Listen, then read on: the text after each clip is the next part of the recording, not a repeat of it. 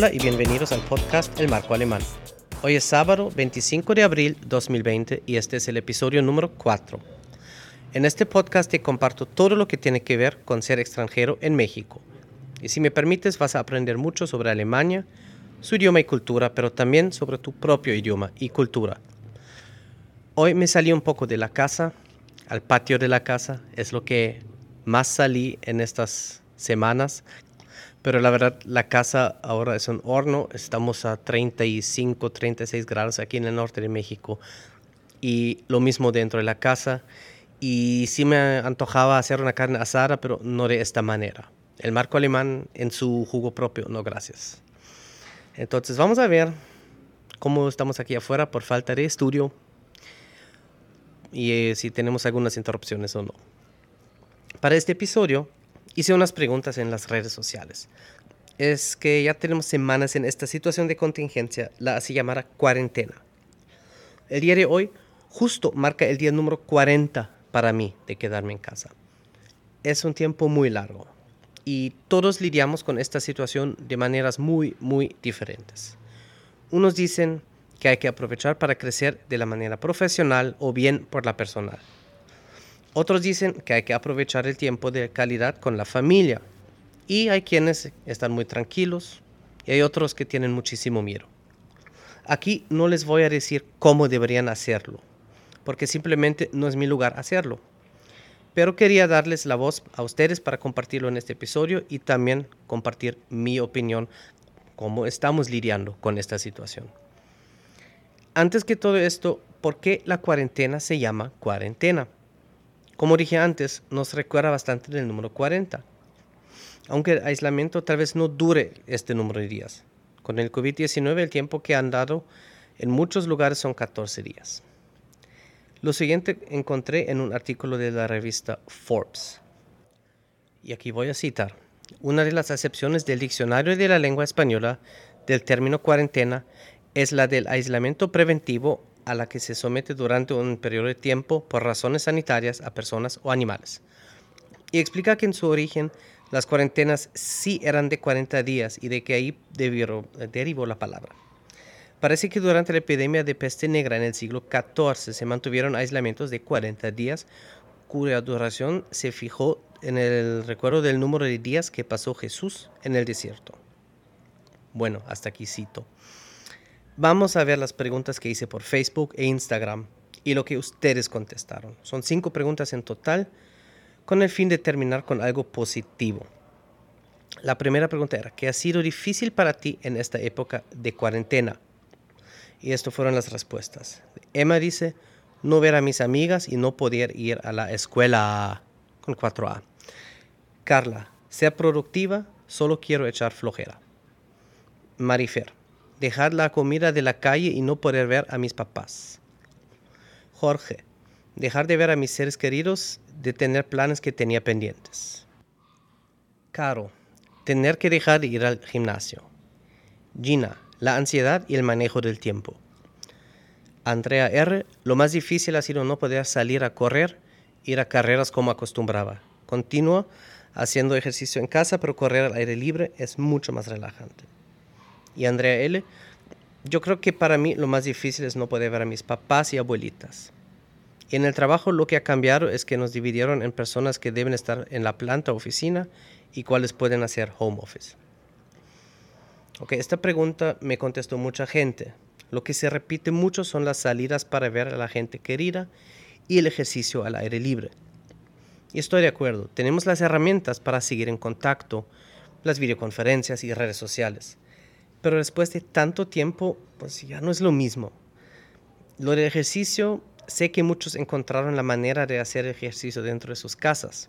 Un servidor no lo ha logrado. Definitivamente me faltan las vueltas por el parque.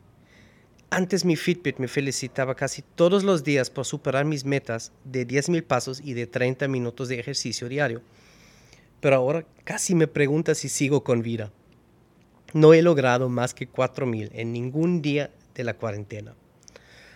Un punto interesante es lo que menciona Carla de la productividad. Sí he logrado realizar el trabajo desde mi casa, es un poco difícil a veces con los horarios y definitivamente hay más distractores. Lo que para mí es extraño es el hecho de tener el trabajo y la vida privada en el mismo lugar. Aunque hay horarios, es más difícil separar entre estos dos ámbitos ahora. Y definitivamente extraño las dinámicas que serán dentro de un salón de clases de verdad. Seguimos con la pregunta 2, que era la siguiente. ¿Ha cambiado mucho tu rutina diaria? Me contestaron, Emma, mucho. Ahora solo estoy en mi casa todo el día, no salgo ni al súper. Carla, sí, mis jornadas se volvieron de 12 horas y descanso cuatro días seguidos para evitar exposición. Jorge, dejé de ir a mi trabajo y para mal modifiqué mis horarios de sueño. Gina, mucho, también con tres O. Ahora batallo para dormir bien. Andrea L., lo del trabajo que ha cambiado es que en, los, eh, en las oficinas se los dividieron, las personas que pueden seguir ahí y los que pueden hacer home office. Pues em, yo tampoco salgo pues ni al súper, ok, una vez a la semana, ¿no? Pues a recoger la dispensa. Lo pides en línea y la recoges. Y ahí mismo sacar algo de efectivo para la semana. Pero exagerando los hábitos de higiene cuando vuelvo a la casa. Y es esta salida por semana, nada más. En seis semanas no he manejado ni 50 kilómetros con el carro. Y pues por otras cosas no salimos de la casa en absoluto. Es interesante que mencionan los horarios del sueño. Mi familia ha cambiado su horario duermen y se levantan más tarde. Yo sigo con mi horario casi normal y así de hecho tengo la mañana con la casa muy tranquila. El trabajo ayuda a mantener un horario, una rutina diaria. Pero los primeros días de esta situación yo también batallé para dormir bien. La situación asustaba mucho y la verdad sigue siendo así. Pero creo que ya aprendí a vivir con ella, sabiendo que habrá cosas que nos tenemos que enfrentar tarde o temprano. Pero lo lo que más hay que proteger pues, es la salud de todos.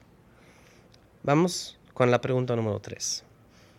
¿Qué haces para mantenerte sano y feliz? Emma, meditar, cuatro R's, no sé cómo pronunciar esto. 10 de 10 would recommend, para pasar tiempo con mi hermana. Carla, hacer yoga. Marifer, ejercicio y meditación. Jorge, procuro comer bien y seguir en contacto con mis seres queridos. Gina, meditar. Y Andrea R, continúa haciendo ejercicio en casa. Súper interesante esto. Pensé que iba a leer más sobre la alimentación y el ejercicio. Pero muchos dicen eso de meditar o yoga.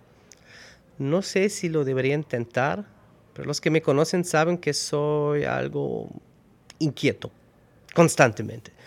Y tal vez con más razón tendría que hacer yoga o algo así, ¿no? Pero creo que mi estrategia es mantenerme ocupado con algo siempre, sobre todo la mente. También esa es una de las razones que decidí volver a hacer el podcast. Número 4, siguiente pregunta. ¿Has realizado algunas actividades que antes no te daba el tiempo? Dice Marifer, cocinar. Jorge, ordenar mi ropa y objetos de mi habitación. Caro, limpiar a fondo patio y cochera dedicarle tiempo a las plantas. Gina, grabar videos, audios y preparar talleres. Andrea R, ahora he pasado mi tiempo jugando eh, juego de mesa, haciendo cursos en línea y leyendo. Y los entiendo a todos. En lo personal, me inclino a las respuestas de Gina y Andrea. He aprovechado para hacer podcasts y videos, también experimentar haciendo mezclas de música electrónica, y también para leer y para cursos en línea. En la familia hemos vuelto a jugar juegos de mesa casi todas las noches. Siempre nos encantó jugar Catán, pero también volvimos a jugar juegos como Monopoly y Scrabble, Kniffel, que es un juego de Alemania con cinco dados, tal vez lo conozcan como Yahtzee, y otro que se llama Mensch ärgere dich nicht, la traducción Hombre no te enojes. Y lo de la limpieza nos tocó esta semana, una limpieza general, ya que se le ocurrió a mi esposa. Y qué bien se ve la casa, la verdad.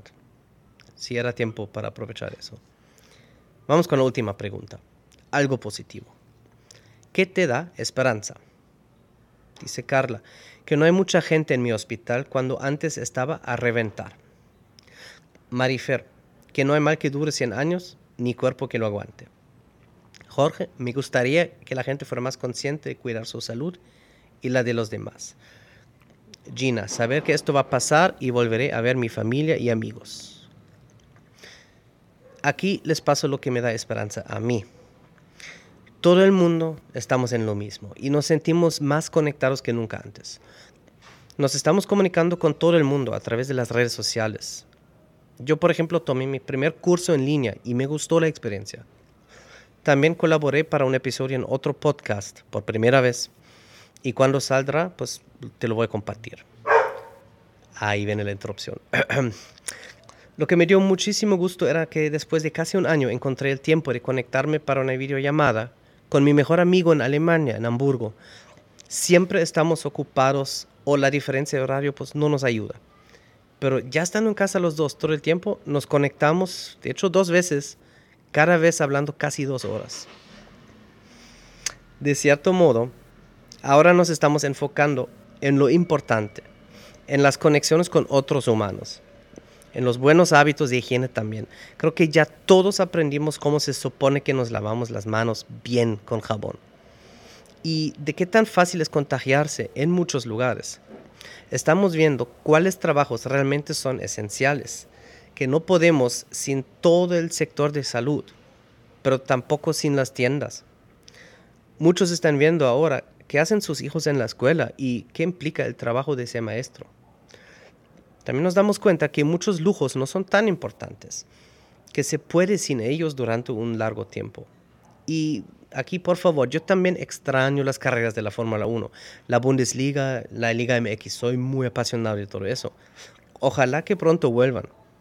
No solo es una linda distracción, sino también dependen muchos empleos. Y no hablo de los jugadores millonarios, sino de todos los demás cuyos empleos giran alrededor del deporte. Otra cosa que me da esperanza es que ojalá, ojalá, ojalá, ojalá las pseudociencias se lleven un golpe fuerte. El movimiento antivacunas. Aquí tienen una muy buena simulación cómo sería el mundo, perdón, cómo es el mundo, faltando tan solo una vacuna para una enfermedad. Los que niegan el calentamiento global, que es causado por nosotros y que podríamos arreglarlo, bueno, aquí está. Nos detuvimos unas semanas y ya estamos respirando el aire más limpio de los últimos años. No me cabe duda que volveremos a contaminar mucho cuando todo vuelva a la normalidad. Pero ahorita, si quieren, estamos llevando a cabo un experimento a nivel mundial que demuestra que el cambio sí es posible cuando solamente haya motivación para hacerlo. Aquí está el estudio. La esperanza que tengo es que con todo esto vemos que las ciencias pueden tener las respuestas. Y bien, cuando no las tienen, lo que sí tienen son las herramientas, el proceso científico para buscar las respuestas. Por supuesto, también hay cosas que preocupan. Mucha incertidumbre, pero con esto no quiero cerrar el programa de hoy. Estoy seguro que vamos a salir adelante. Y aunque estemos a distancia, que contamos con el apoyo uno del otro. No vayamos a decirles a otros cómo deberían lidiar con la situación, porque cada uno de nosotros es diferente y lidia diferente con los problemas. Pero también en muchos aspectos somos muy parecidos y tenemos empatía. Y con esto quiero cerrar. Con un quote, quiero cerrar con una cita que escuché en el podcast de Bill Nye, en su podcast Science Rules. We are more similar than we are different. Somos más parecidos de lo que somos diferentes. Y esto es todo por hoy. Me pueden seguir en Facebook como el Marco Alemán, donde también comparto videos para enseñarles juegos de cartas y de mesa de Alemania. Ya son 11 videos de SCAT y uno más de un juego aparte que pueden aprender con un solo video de 5 minutos. También me pueden seguir en Instagram. La página de este podcast es arroba podcast-marco alemán. Ahí mismo pueden encontrar otro podcast que hago en inglés, Where Did the Rabbit Go? donde exploro temas de redes sociales a través de la investigación y el pensamiento crítico. Cuídense mucho y nos escuchamos en la próxima en el marco alemán.